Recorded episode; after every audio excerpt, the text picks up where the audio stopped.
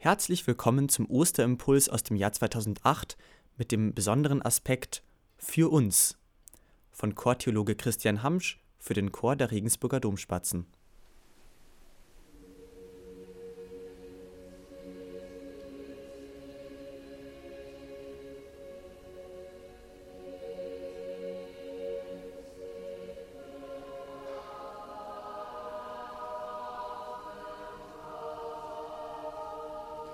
Vermutlich war es der 7. April des Jahres 30 nach seiner Geburt.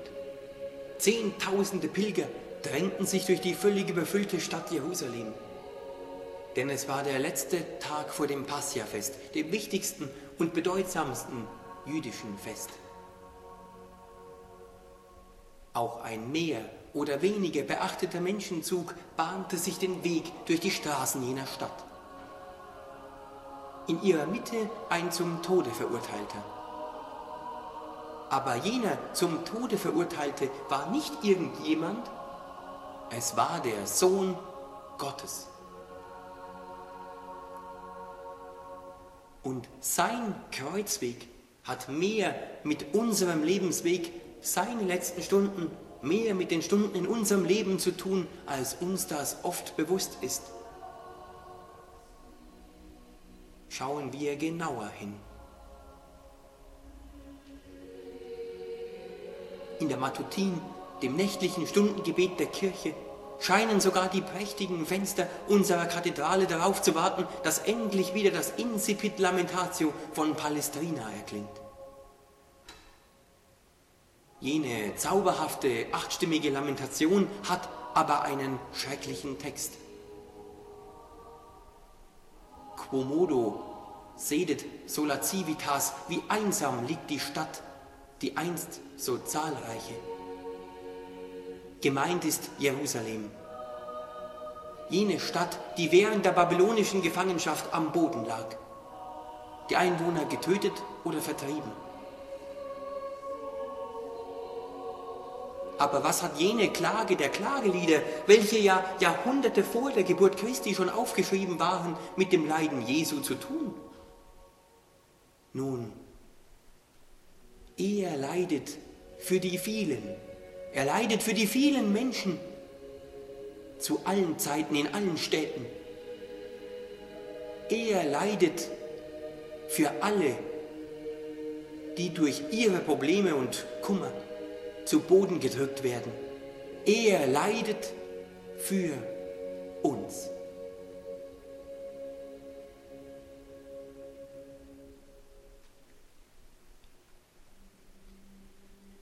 So geht Jesus am Abend vor seinem Leiden mit seinen Jüngern hinauf zum Ölberg, um zu beten.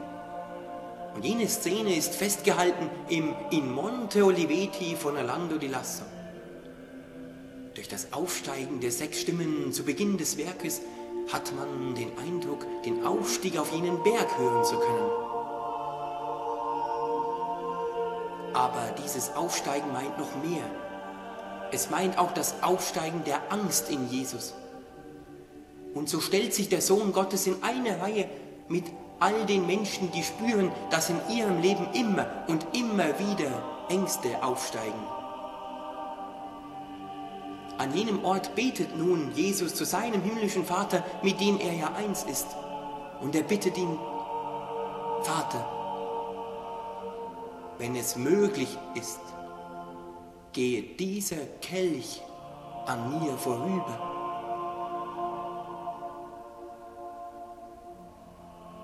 Und diese Bitte ist bildhaft von Lasso vertont. Denn durch das alternierende Einsetzen der sechs Stimmen in der Passage Transiat Armee hat man geradezu den Eindruck, die Todesangst des Heilands spüren zu können.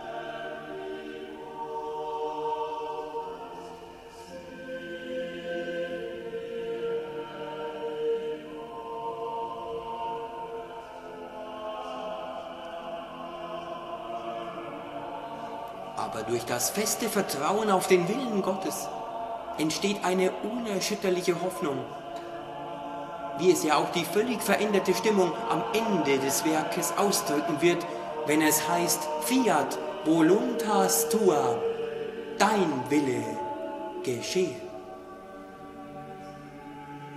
Und so wird Jesus zum unschuldigen Lamm, das zum Schlachten geführt wird. Denn Jesus stirbt an dem Tag, an dem die Passia-Lämmer geschlachtet wurden. Jene Lämmer, die an den Auszug aus Ägypten erinnern. So wird Jesus nun selbst zum wahren Passialamm, das die Sünden der ganzen Welt hinwegnimmt. Agnus Dei qui tollis peccata mundi. Aber der Text im Eram quasi Agnus von Ingenieri wird noch heftiger. Concilium fecerunt, sie machten einen Plan und sprachen zueinander, auf, lasst uns Holz legen in sein Brot und ihn ausrotten aus dem Land der Lebendigen. Ich hoffe nicht, dass irgendjemand von uns erleben muss, dass das Essen vergiftet ist oder dass man ausgerottet werden soll aus dem Land der Lebenden. Aber Christus hat es erlebt. Er hat es durchlitten für uns. Er hat den Kreislauf von Gewalt und Gegengewalt durchbrochen. Er hat den Hass besiegt durch seine Liebe. Und diese, seine Liebe, wird sogar stärker sein als der Tod.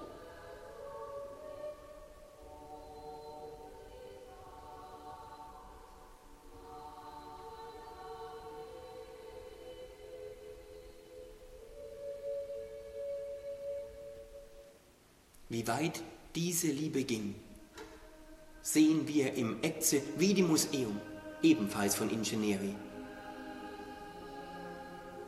Seht, wir sahen ihn, und es war keine Gestalt an ihm.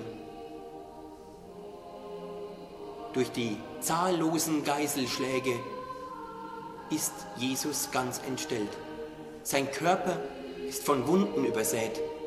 Vom holden Knaben in lockigem Haar, von dem wir noch nicht allzu lange gesungen haben, ist nichts mehr zu erkennen. Musste das so weit kommen? Nun, in seiner Schöpfung hat Gott seiner Welt die Freiheit gegeben, sich selbst mit Freiheit zu entfalten. Und uns Menschen Freiheit geschenkt, gut oder böse zu handeln. Aber gerade dadurch entsteht oft Leid und Kummer. Nimmt Gott die Freiheit aus seiner Schöpfung, sind wir aber nur noch Puppen. Und wahre Liebe nimmt echte Freiheit sehr ernst. Gott geht einen anderen Weg. Er geht unseren Weg. Er wird Mensch für uns.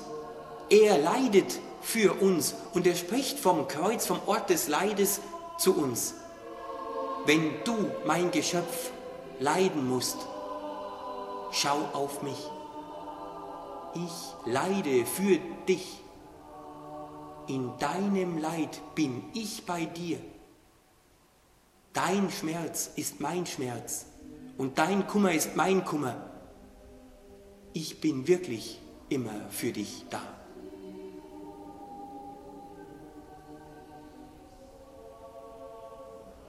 Wie wahr ist so der Vers, den die Knaben singen? Vere languores nostros ipse tullit, et dolores nostros ipse portavit. Wahrlich, unsere Leiden hat er selbst getragen und unsere Schmerzen hat er selbst auf sich genommen.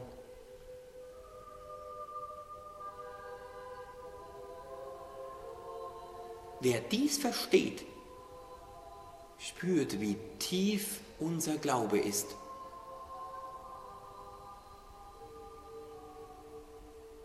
Cuius livore sanati sumus. Durch seine Wunden sind wir geheilt.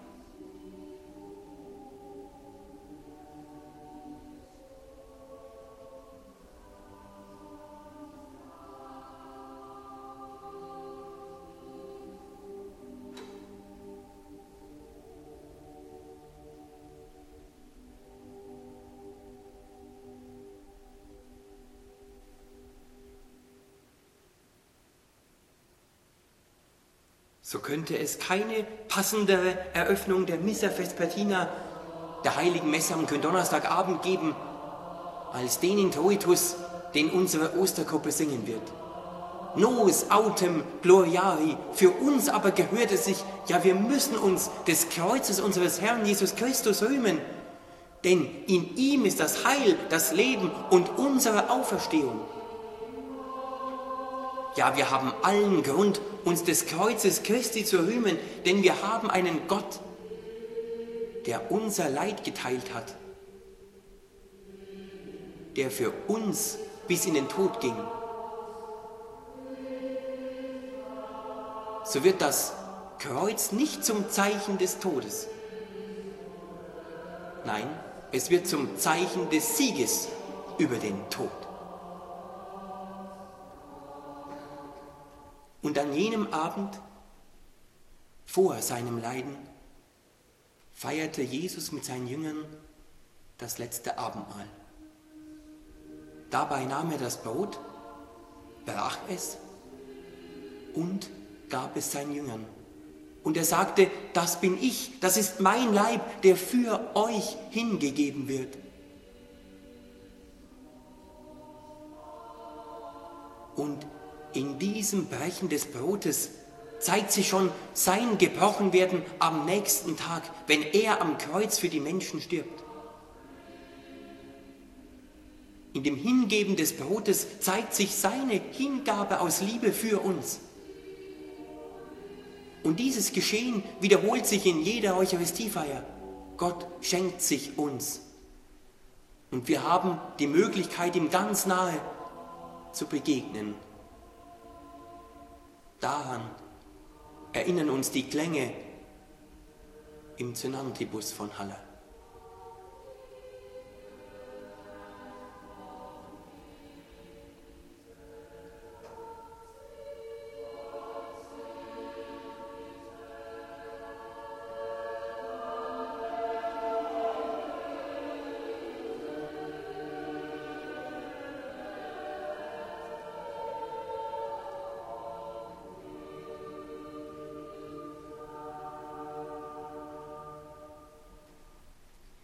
Aber noch etwas anderes geschah an jenem Abend.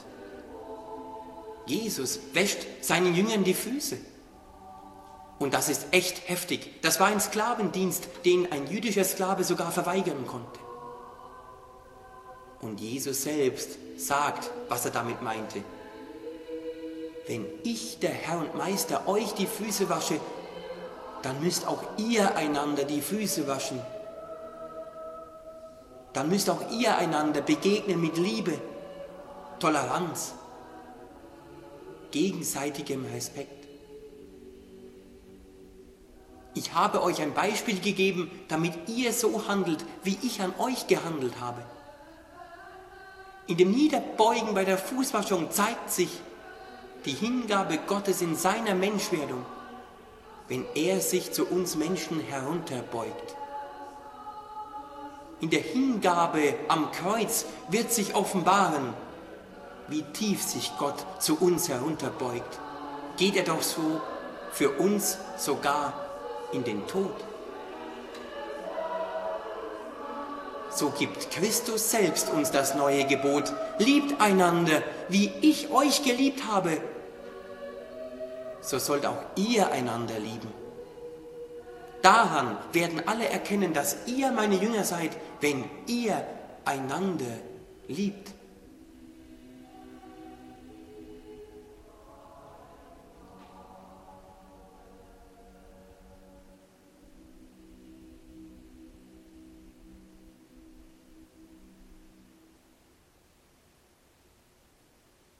Die Missa Vespertina wird abgeschlossen durch den schönsten Choral überhaupt.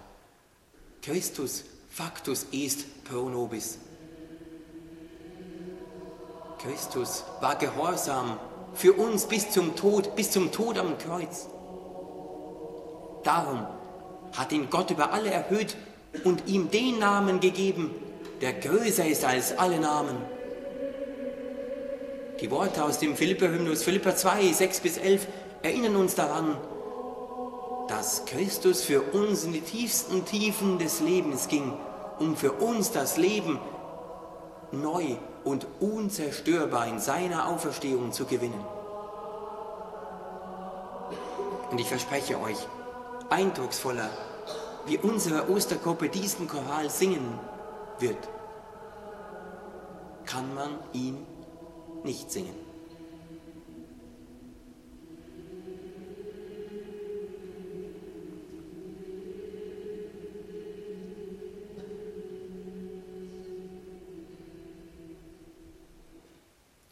So sind wir in der Matutin am Karfreitag. Und in Vittorias Lamentation Aleph, Ego, wir videns, dem dritten Klagelied, wird nun der einzelne Beter in den Mittelpunkt der Klage gerückt. Ich bin ein Mann, der Armut gesehen hat unter der Rute seines Grimms. Er hat mich in Dunkelheit geführt und nicht ins Licht.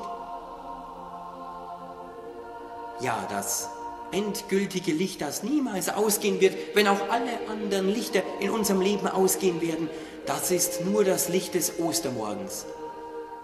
Und jenes Licht des Ostertages war für die Jünger in der Sterbestunde ihres Meisters noch in weiter Ferne. Und so waren auch sie dem Kreuz fern geblieben. Und von der Verlassenheit des Heilands erzählt uns das Omnis Amici Me. Alle meine Freunde haben mich verlassen. Ich hoffe nicht, dass irgendjemand von uns erleben muss, dass alle Freunde ihn verlassen haben.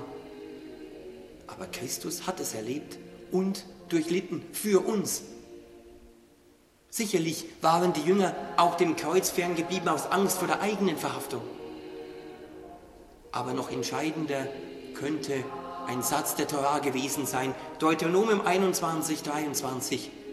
Ein Gehängter ist ein von Gott Verfluchter. Wie sollen Menschen das begreifen?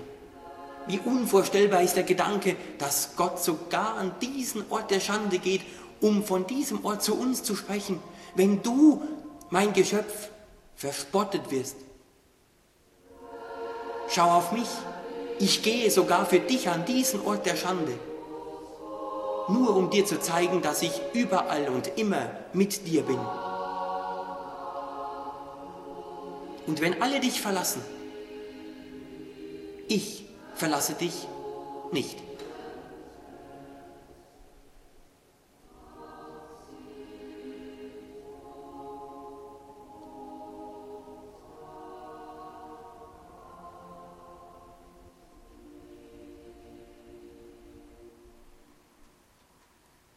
Wie unbeschreiblich ist die Trauer in der Sterbestunde des Heilands.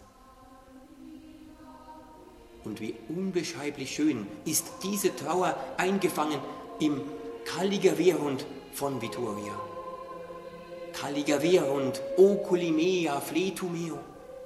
Dunkel, trübe geworden sind meine Augen vom Weinen, denn fern von mir ist, der mein Tröster war. Und in dieser Trauer begegnet uns auch die Trauer all der Menschen, die meinen, dass in ihrem Leben jegliche Hoffnung von ihnen gegangen sei.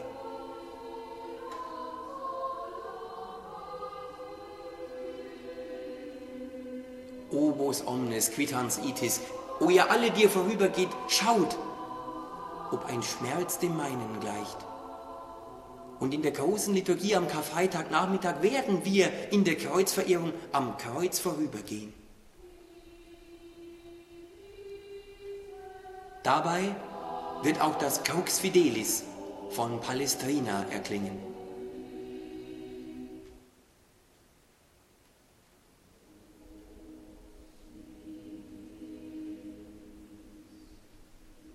Es gleicht einem Trauermarsch. Vielleicht ahmt es den Kreuzweg Christi nach. Jenen Weg, auf dem der Sohn Gottes dreimal unter der Last des Kreuzes zusammenbrach. Aber in seinem Fallen verbindet sich der Sohn Gottes mit all den Menschen, die unter der Last ihres Kreuzes zusammenbrechen oder zusammenzubrechen drohen.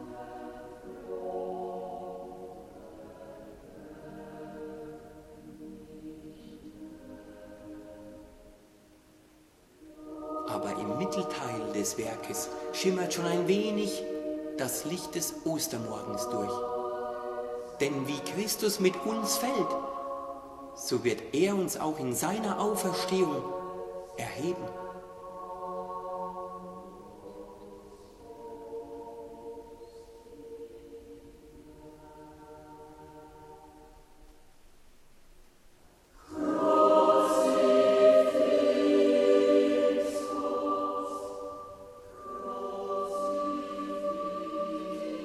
Fasst das Kruzifixus von Antonio Lotti das Geschehen zum Abschluss der großen Karfreitagsliturgie noch einmal zusammen. Crucifixus etiam pro nobis. Pro nobis, da sind sie wieder die beiden Worte für uns. Für uns geht Jesus sogar in die Stille des Todes, ohne dabei aufzuhören, der Sohn Gottes zu sein. Und diese Stille wird erst wieder durchbrochen in der Osternacht. Lumen Christi, jener Ruf, der uns hinweist auf die Osterkerze, die ja Christus symbolisiert. Denn wie das Licht dieser Kerze das Dunkel der Nacht vertreibt, so hat Christus das Dunkel des Todes vertrieben. Er hat dem Tode getrotzt, er ist auferstanden, er lebt. Die Jünger konnten das schwer begreifen. Für sie war in der Sterbestunde des Heilands die Stunde Null gekommen. Sie waren am Boden zerstört. Und erst die Erscheinungen des Auferstandenen, sie gaben ihnen eine unzerstörbare Hoffnung. Jetzt spürten sie, dass der Weg Gottes ein geheimnisvoller Weg war. Dass dieser Weg in die tiefsten Tiefen unserer Existenz führt, um uns das Leben neu zu schenken. Dieser geheimnisvolle Weg wird auch im Exultet, im Lobgesang auf die Osterkerze besungen. O unfassbare Liebe des Vaters, um den Knecht zu erlösen, gabst du den Sohn dahin.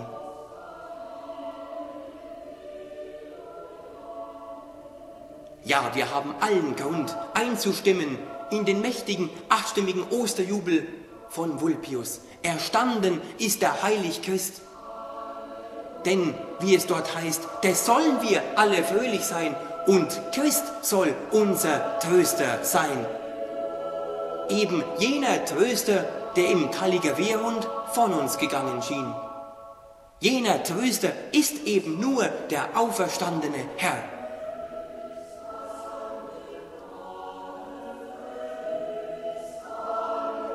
So hat das Geschehen vor 1978 Jahren viel mehr mit unserem Leben zu tun, als uns das oft bewusst ist.